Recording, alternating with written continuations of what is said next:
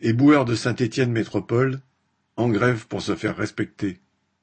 Du mardi 29 mars au lundi 4 avril, les éboueurs de Saint-Étienne Métropole ont fait une semaine de grève. Démarrée dans le principal dépôt, elle s'est étendue aux autres les jours suivants. Pas un camion n'est sorti, et cela s'est vu dans les rues. Comme quoi, quand ceux qui font tout tourner se croisent les bras, plus rien ne marche.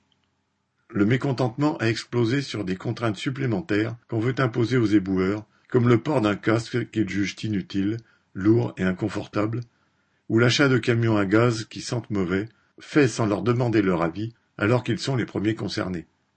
Ils réclament aussi des hausses de salaire et des primes. Enfin, les travailleurs voulaient que le recours aux contrats précaires cesse, comme les CDD signés parfois pour une seule semaine. Après des discussions entre certains responsables syndicaux et la mairie, au cours desquelles rien de concret n'a été obtenu, la reprise a été votée.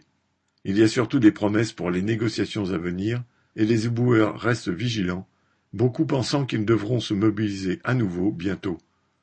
En attendant, ils sont heureux d'avoir posé leurs revendications et réclamé le respect.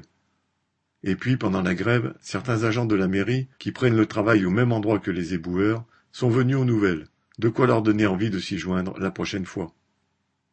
Correspondant Hello.